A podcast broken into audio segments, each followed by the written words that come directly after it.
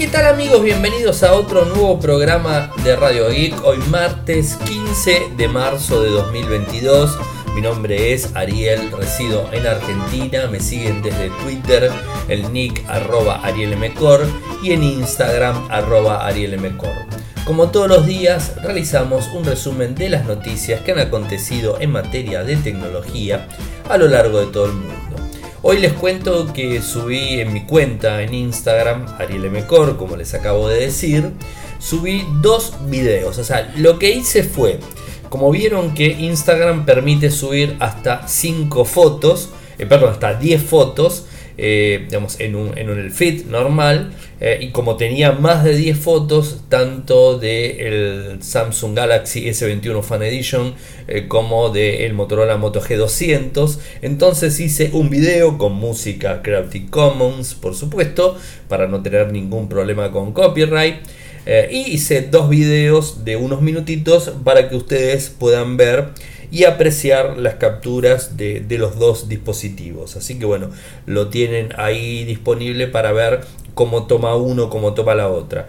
Eh, este viernes eh, vamos a tener el, podcast review del el Moto G200 eh, y tenía ganas de realmente esta semana sacar el del Galaxy S21 Fan Edition, pero tengo un pequeño problema que lo vengo arrastrando de la semana pasada. No puedo probar todavía, la gente de Samsung Argentina no me liberó el código para poder ponerle el nano SIM de mi proveedor al S21 Fan Edition y utilizarlo en la calle o utilizarlo como teléfono principal. Eh, funciona como, para que tengan una idea, como una tableta un poco cara realmente, ¿no? Porque es, eh, es costoso el dispositivo. Eh, a ver, la experiencia es buena, la cámara de fotos, eh, la verdad que me gustó muchísimo, eh, la filmación muy buena, de hecho tienen un video que subí con el, con el Fan Edition en, Instagram. Así que bueno, estoy esperando el código para poder este, insertarle mi, mi nano SIM y poder utilizarlo. Eh, y por supuesto esperando los S22 eh, para cuando estén disponibles y que bueno que lo puedan rotar eh, y que nosotros podamos tenerlos y, probarlos también a esos dispositivos. eso por un lado, así que el Moto G200 que hice la prueba completa, este viernes voy a estar armando el informe, así que bueno, estén atentos. Vayamos a los títulos del día. ARM va a despedir mil trabajadores para poder ingresar en la bolsa. Bueno, esto saben que tiene que ver con Nvidia, que le vetaron el tema de la compra. Ahora les cuento un poquitito más.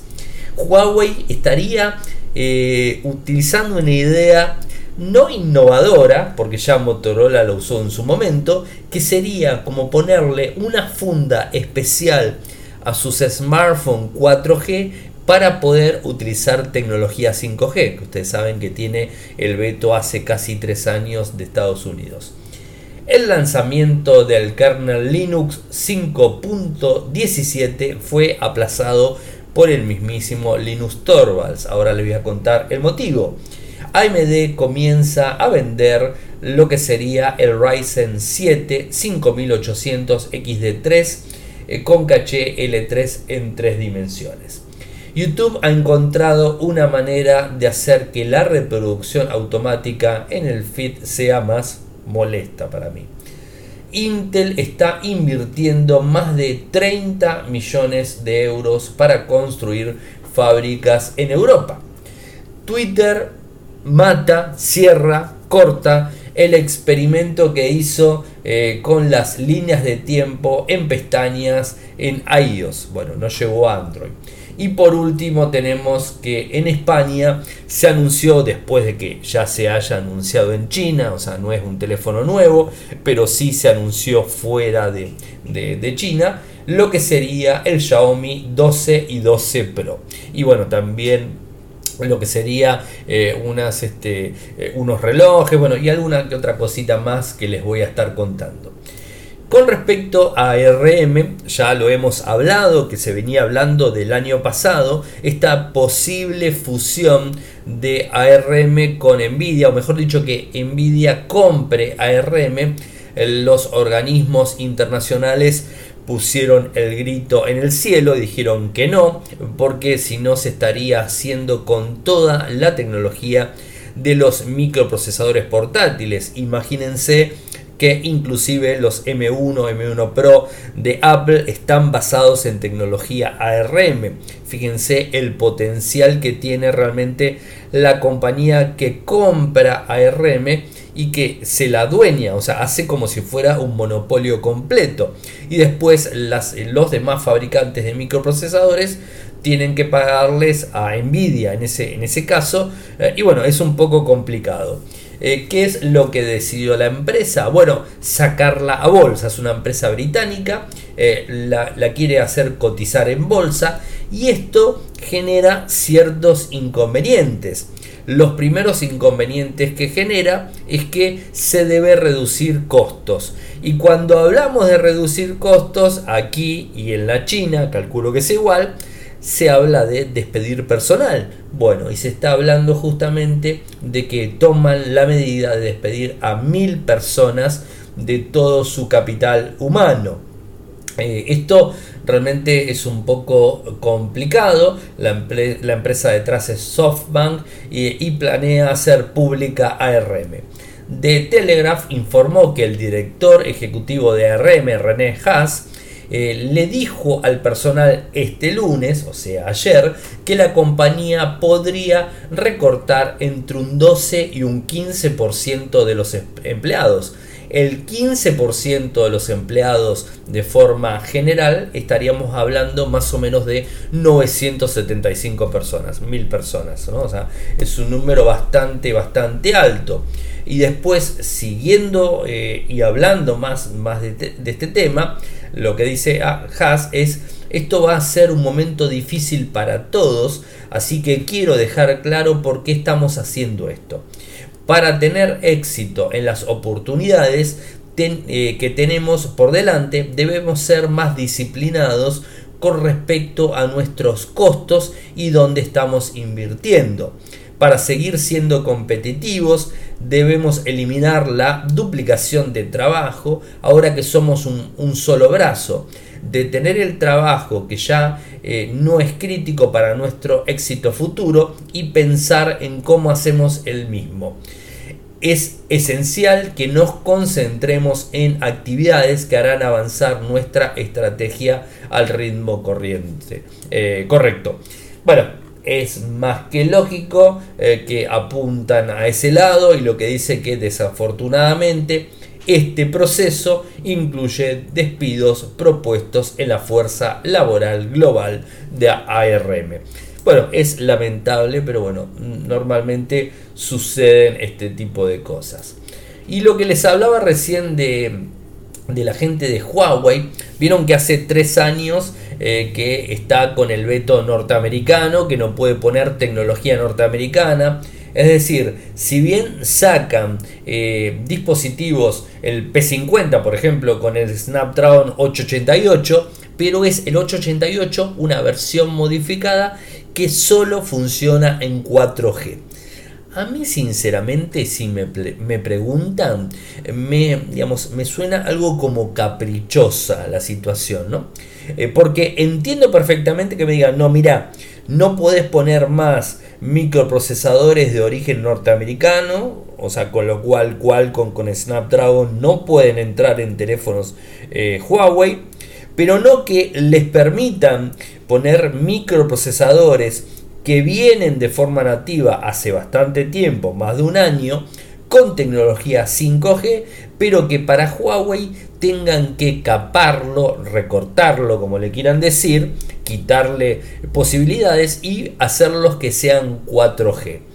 Eh, bueno, esto es la realidad, o sea, el Snapdragon 888, el que tiene el P50, es un 4G. Pero parece ser eh, según vemos y según una filtración por ahí que anda dando vueltas, eh, tiene que ver con un render en donde muestra, inclusive en Weibo, muestra que podrían incorporarles una funda a los dispositivos que permitan brindarle tecnología 5G a los equipos. A ver, esto tampoco es nada nuevo. De hecho, Motorola con el Moto Z3, creo, no, no recuerdo, estoy hablando de memoria. El último Moto, Moto Z3 que se lanzó en Estados Unidos tenías la posibilidad de ponerle el, digamos, el Motomod 5G y digamos, el, el, teléfono era 4G, pero le ponías el Motomod 5G y tenías tecnología 5G en el dispositivo. Fue el último Moto Z que se lanzó. Eh, aquí en Argentina no llegó. Pero bueno, tenías esa posibilidad.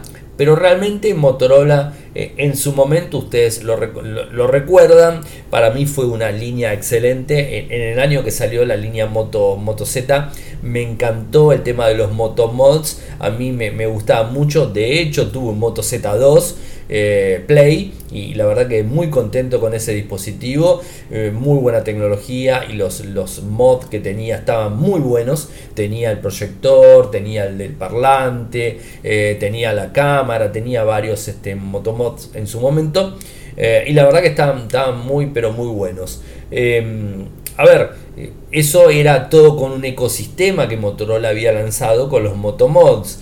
En este caso no es así, sino que es una funda adicional que quiere romper de alguna manera eh, con la restricción que le pone el 5G en los dispositivos y hacer que los equipos funcionen con esa tecnología.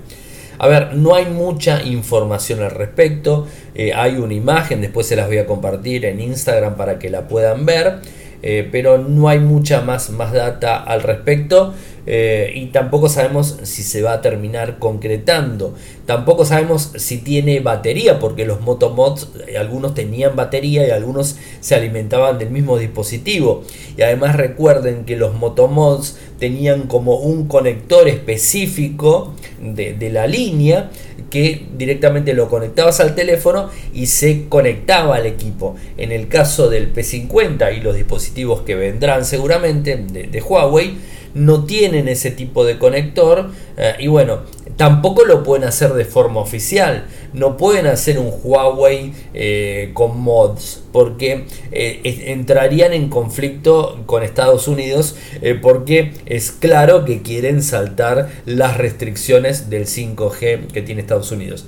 Recordemos que el problema grande que se generó con Estados Unidos y con Huawei tiene que ver con la tecnología 5G de antenas, ni siquiera de móviles. O sea, el problema de Estados Unidos en el gobierno de Donald Trump en su momento estaba orientado a la infraestructura de telecomunicaciones no a los teléfonos. Eh, pero bueno, se amplió y hasta el momento no hay ninguna, ninguna mira a que cambie la situación. Eh, los, los, chinos con Huawei siguen sacando sus teléfonos con App Gallery, eh, con las aplicaciones propias, o sea, los mismos dispositivos que venden en China lo venden en el resto del mundo. Antes, como lo hace Xiaomi también, o como lo hace Oppo, como lo hace OnePlus, como lo hace Realme, o sea, tienen un dispositivo en China que está totalmente fuera los, del contexto de Google y el dispositivo global es el que funciona en todas partes. En el caso de Huawei, ahora es el mismo dispositivo, el de China, bueno, hace tres años, es el mismo dispositivo el de China que se vende en todo el mundo. Con lo cual, hablamos de teléfonos de gama alta inclusive como el P50, eh, que realmente no da muchas ganas de comprarlo eh, por las restricciones. No tiene 5G, no tiene las aplicaciones de Google y para nosotros que estamos fuera de China, la verdad que es bastante absurdo. Ahora, les soy sincero, el, tema de la tecnología 4G y 5G también hay que tenerlo con bastante, eh, hay que tenerlo con, con cierto cuidado, porque por ejemplo en Argentina, no creo que en el 2022 se avance en tecnología 5G, más allá de alguna que otra acción que están haciendo compañías como personal en nuestro país, que tiene algunas antenas 5G dando vueltas, pero no está el espectro licitado, eh, con lo cual no va a estar de forma oficial el 5G disponible en nuestro país. Eh, obviamente, si vamos a comprar un teléfono, lo ideal es que pensemos en el futuro, o sea, comprar el teléfono para que no funcione en el 2022 y en el 2023, en donde supuestamente el 2023 tendríamos tecnología 5G. Eh, y después el tema de las velocidades, eh, no se ve tampoco gran diferencia. De hecho, yo en el día de ayer, si quieren después les comparto la imagen, con 4G, es un dispositivo 5G, pero estaba con 4G, y mi proveedor que es 20 no tiene tecnología 5G, Movistar no tiene tecnología 5G, o por lo menos que yo sepa, no está probando, y menos 20, que es la parte virtual, el operador virtual de, Movistar en Argentina, eh, llegué a los 105 eh, megas de velocidad de bajada. Y la verdad que no lo llego con ningún proveedor que he probado eh, y he visto que algunas pruebas que se hicieron en 5G con personal llegan a la misma velocidad. Así que es bastante, bastante relativo. Porque si me vas a brindar 100, G, 100, 100 megas en 5G y hoy por hoy voy a un lado donde tengo una antena cerca en 4G, como les voy a mostrar, porque se los voy a, se los voy a compartir en, en Radio y Podcast en, en Telegram, se los voy a compartir para que vean la imagen, hoy se los paso. Eh, van a ver que con 4G tuve 100 megas. Así que si me vas a dar 100 megas con 5G, la verdad que tampoco le encuentro gran diferencia. Quizás las antenas estén un poco más este, vacías. O sea, el, como siempre se dice, el 5G va a ser una autopista muchísimo más ancha que el 4G. La latencia va a ser más baja. Va a tener un montón de beneficios. Pero en principio la realidad es que la velocidad va a ser muy similar a la que tenemos en 4G de vuelta, por lo menos en Argentina. Y que además en Argentina tenemos un grave problema que ustedes ya lo conocen, porque me han escuchado varias veces, es que tenemos eh, conectividades asimétricas. Un 100% para la conectividad de bajada y un 25%, ahora se está estirando un poco más, antes era un 10%, ahora estamos llegando en algunos casos hasta un 25% de lo que es bajada. Y no solamente con los teleoperadores, o sea, con lo que sería la tecnología móvil, sino también eh, con la tecnología hogareña, o sea, el cable modem, la fibra, el ADSL que queda alguno también. Así que bueno, las cosas están eh, un poquitito complicadas, por así eh, decirlo. bueno, vamos este, a, a otro tema para contarles. a ver, tenemos varias cosas. Lo de Linux. Seguramente muchos me dirán, bueno, o sea, no, estoy tan familiarizado con Linux. Eh, pero en definitiva el kernel, el kernel Linux es algo que, se utiliza, inclusive los que estamos utilizando Android tenemos un kernel Linux y en base al kernel Linux se van este, ayornando eh, las distribuciones, por ejemplo Ubuntu, que mucha, mucha gente la conoce, o sea, Linux Mint, Manjaro, eh, Fedora, SUSE, Red Hat, bueno, están bajo el kernel Linux. El kernel Linux lo mantiene eh, digamos, este, el que lo inventó, por así decirlo, que se llama Linus Torvalds. Linus Torvalds por el año 91, bueno, ya en algún momento si quieren y me lo piden, eh, puedo hacer un en vivo y, contarles un poco de Linux que me gustaría. El otro día estaba eh, viendo algunas imágenes de las conferencias que daba por el año 2000 hasta el 2010 y me trajo mucha nostalgia eso de recorrer el país, eh, el país eh, ir hablando de software libre, Linux, open source y todo eso, la verdad que me gustaba mucho. Después obviamente las, cosas fueron cambiando. Eh, y bueno, si quieren en algún momento podemos hacer un, vivo y, hablar sobre, sobre Linux en general, inclusive hacer screen de pantalla y bueno, ir mostrándoles. Pero avanzo. el kernel Linux se estaba por lanzar este fin de semana. El último sería el 5.17. La realidad es que tuvo un problema, que ya es un problema viejo y conocido, que seguramente lo habrán escuchado eh, en, su, en su momento, una vulnerabilidad del famoso Spectre. Bueno, nuevamente el, Spectre ataca eh, al kernel y bueno, hay que parchearlo, hay que modificarlo eh, para que sea estable la versión 5.17 hasta el momento tenemos una release candid que es la 5.17 RC8 y esta es la última versión que tenemos eh, y está propuesto que se lance la versión 5.17 el próximo 20 de marzo Así que bueno, estaremos atentos a todo esto. El Spectre dio un dolor de cabeza hace mucho tiempo eh, en los fabricantes de CPUs de Intel y ARM. Bueno, lo denominado Spectre VHI, eh, que complicó bastante a los microprocesadores y la CPU. Todo bueno, ahora parece que hay otro inconveniente y lo tienen que solucionar. No van a tardar mucho en solucionarlo porque, digamos, este, el software libre es muchísimo más rápido que cualquier otro software. Eh, y algo para contarles y que tiene que ver con microprocesadores y con AMD específicamente, comienza a vender el nuevo Ryzen 7 5800 X3D. Este microprocesador eh, explica y dice que va a permitir trabajar un 15% más rápido en performance que el respecto al 5900X. Sí, sí, escucharon bien, importa la diferencia.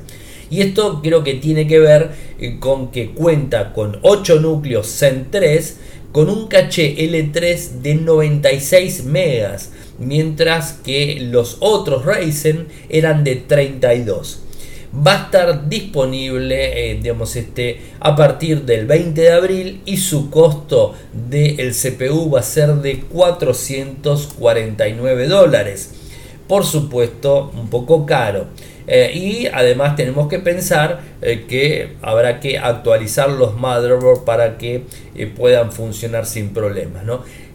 a ver, son más económicos por supuesto que eh, lo que sería Intel. Bueno, siempre son mucho más económicos, así que bueno, a tenerlos en cuenta y además tienen muchísimo poder de procesamiento en video, con lo cual lo que sería el tema de videojuegos funciona muy pero muy bien en los Ryzen. YouTube encontró una manera de hacer que la reproducción automática en el feed sea más desagradable que nunca. Yo no sé si a ustedes les molesta, pero a mí la de la eh, reproducción automática es algo que me molesta muchísimo. Eh, y cuando configuro cualquier teléfono y me voy a ver un video en YouTube, me fijo siempre eh, que no tenga el botoncito activo de reproducción automática, es decir, que termine el video que estoy viendo y arranque otro. Porque si me arrancaría uno de los videos que yo quiero, está todo perfecto, pero me arranca cualquiera. Entonces ahí es donde me molesta. Ojo que también eh, en Google Chrome, o sea, si estás viendo YouTube, te pasa exactamente lo mismo. Si tenés eh, activo la reproducción automática, empieza a avanzar de forma completa. Así que eh, prepárense porque se viene una reproducción en el feed de forma automática. Esto es para Android en principio. Y esto es gracias a que se descubrió en una APK de la versión beta, la 17.1035, en donde lo hace de forma automática. ¿eh? Y la aplicación ahora oscurece el fondo, introduce controles para silenciar, subtitular y saltar al siguiente clic con la opción de agregar el video a su lista de reproducción ver más tarde. Así que para mí es un dolor de cabeza que bueno, lo, tendremos que ver. Una de las soluciones que yo encontré con respecto a esto eh, y, se, las, se las comento es más allá de tenerme las suscripciones a los canales que, que normalmente veo yo en YouTube lo que hago es eh, cuando me aparecen, porque obviamente tengo activa la campanita de todos los, de los canales que sigo, me aparece en, digamos, este, en, en, Android, me aparece el videito, o sea, la notificación, y le pongo ver, ver, más tarde. Entonces, ¿qué es lo que hago? Me voy a ver más tarde, hago un clic a uno y después se siguen reproduciendo los videos que tengo en ver más tarde. Y después obviamente los voy eliminando. Una vez que lo vi que tengo toda la barrita roja, elimino el video y bueno, sigo sin problemas. Y esto eh, además eh, se va traspasando a todos mis dispositivos Android. Es decir, Quizás lo vi en mi tableta, quizás lo vi en mi teléfono y de los dos lados cuando sincroniza automáticamente me los va armando. Esa es una de las opciones que, yo digamos, este, les recomiendo que, pueden utilizar, es ver más tarde. Es una buena opción. Y por supuesto también descargar video, que está la posibilidad de descargar video. O sea, si, si estás viajando o estás sin wifi y querés este, no, no utilizar los datos de tu proveedor móvil, bueno, tenés la posibilidad de descargar. Intel está invirtiendo, hoy de Intel y AMD, se fijaron, ¿no? Eh, Intel está invirtiendo más de 30 millones para construir nuevas fábricas de chips en Europa. A ver, vamos a ser totalmente sinceros. Tanto Intel como AMD tienen una situación en puerta bastante conflictiva. ARM está avanzando muchísimo y algo que hay que tener muy en cuenta y aunque muchos son detractores y muchos me han criticado sobre lo que voy a decir y me dicen que estoy hablando pavadas, ese tipo de cosas, yo realmente creo que vamos a un futuro de tecnología en microprocesadores ARM, en procesadores mm, móviles eh, con muchísima interacción en la nube, eh, programas este, diseñados, aplicaciones diseñados de forma más light, que puedan ser compatibles como está haciendo Apple ahora. ¿eh? O sea, esto la verdad que a mí me gustó, o sea, a muchísimos no le gustó, a mí sí. Esto de que eh, Apple quiera hacer que la misma aplicación que funciona en el iPhone, funcione en el iPad y funcione en la MacBook, MacBook o lo que, o lo que sea, ¿no? creo que es una buena idea.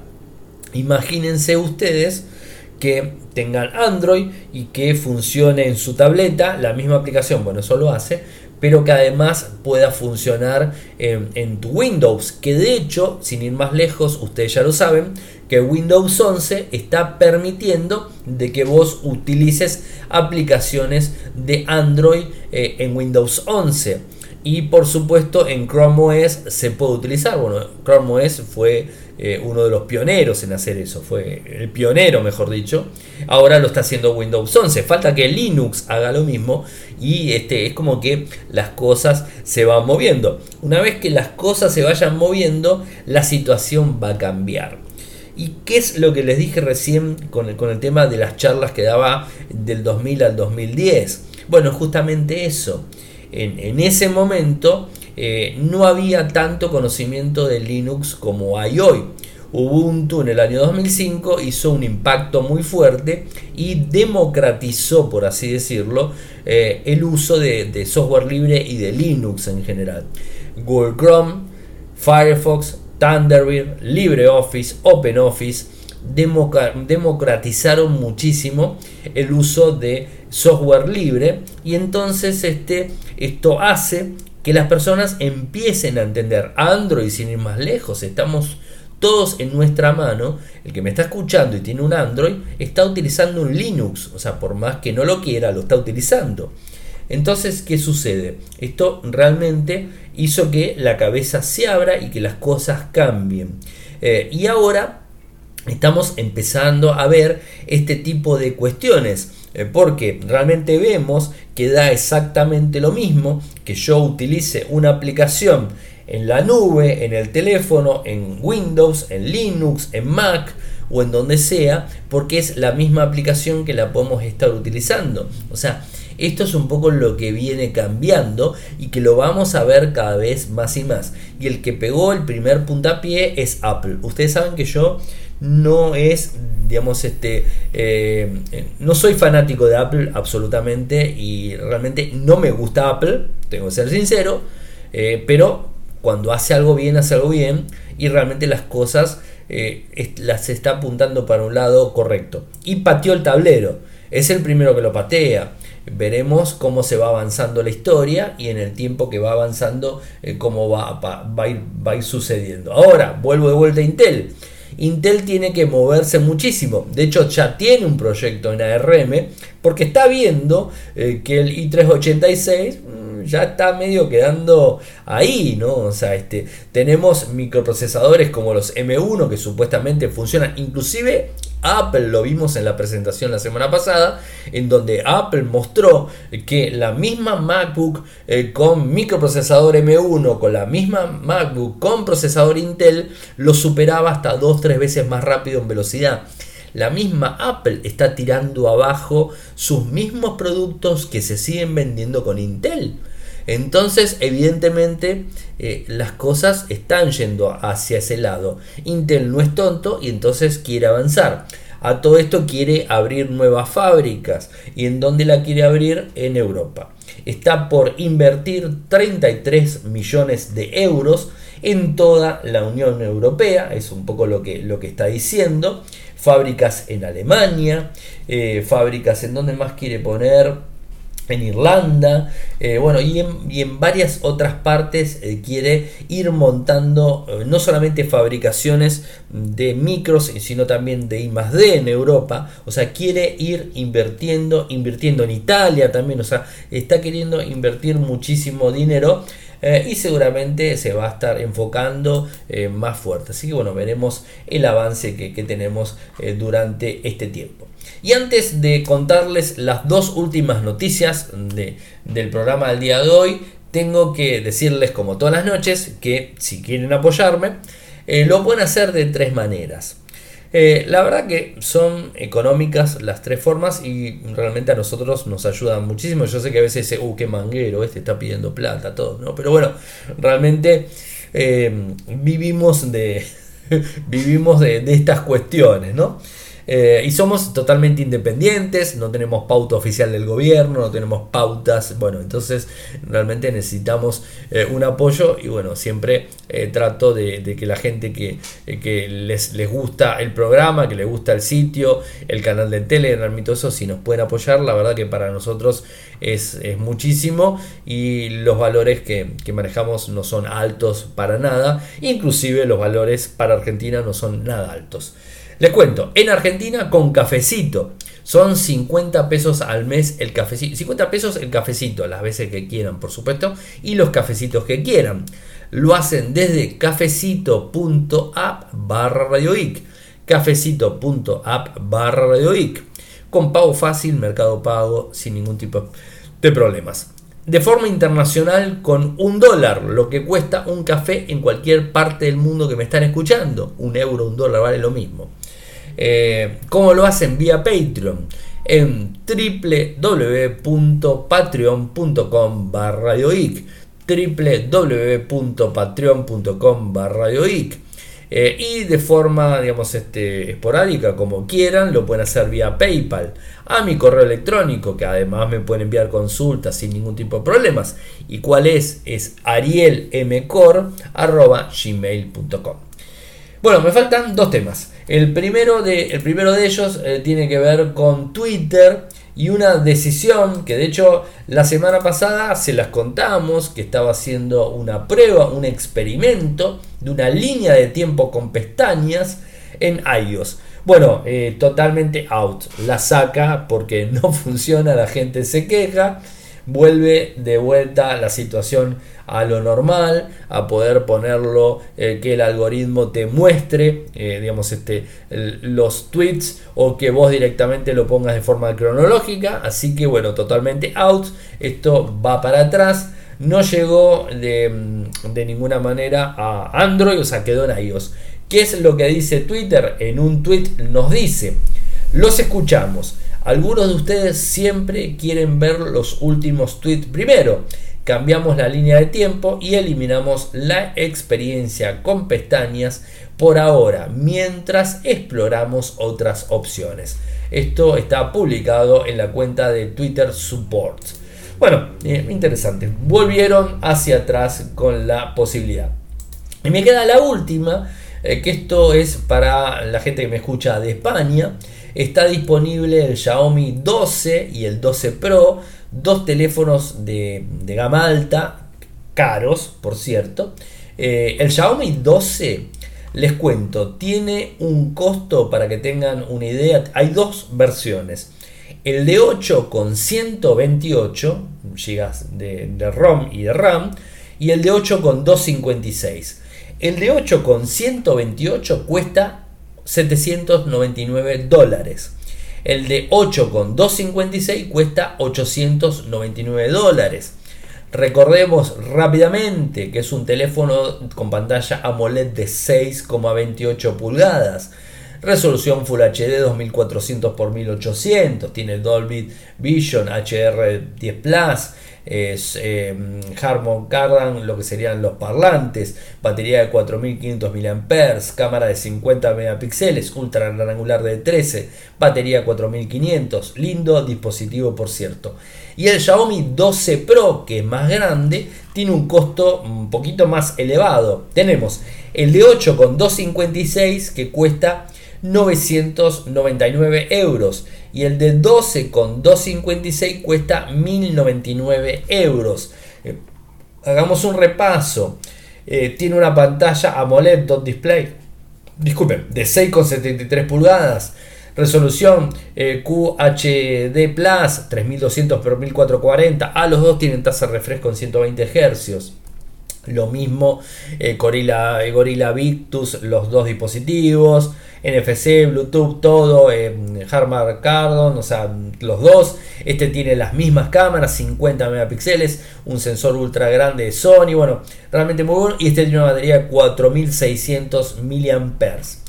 Después también anunciaron nuevos auriculares Xiaomi el Xiaomi Bad 3T Pro que tiene un costo de 170 euros. Eh, tiene sonido 360. Bueno, la verdad, muy lindos auriculares. Eh, con revestimiento DLC eh, digamos, muy lindos. LHDC 4.0, 40 decibeles, ANC híbrida. Tenemos también el Xiaomi Buds 3 que cuesta más barato, vale 130 euros. Y eh, tenemos también lo que sería los, los smartwatch. Eh, tenemos el eh, Watch S1 Active. interesante también. Con una pantalla de 1,43 pulgadas AMOLED. 250 euros. Por el otro lado tenemos el Active común a 199,99 euros todos estos dispositivos que les vengo diciendo van a estar disponibles a partir del 22 de marzo en las tiendas de Xiaomi oficial. Y bueno, también algunas aspiradoras que, estuvieron dando a conocer. Les voy a pasar los enlaces para que tengan toda la información. Y si no, entran a la página de Xiaomi en, en España y tienen toda la data ahí publicada. Bueno gente, llegamos al final del programa del día de hoy.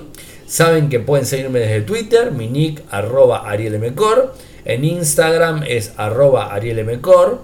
En Telegram, nuestro eh, canal Radio y Podcast, nuestro canal en YouTube, youtube.com barra Infocertec, en donde subimos el programa y subimos todo lo demás, como siempre ustedes saben. Eh, nuestro sitio web en Argentina, infocertec.com.ar, en Latinoamérica, infocertecla.com. Muchas gracias por escucharme y será hasta mañana. Chau, chau.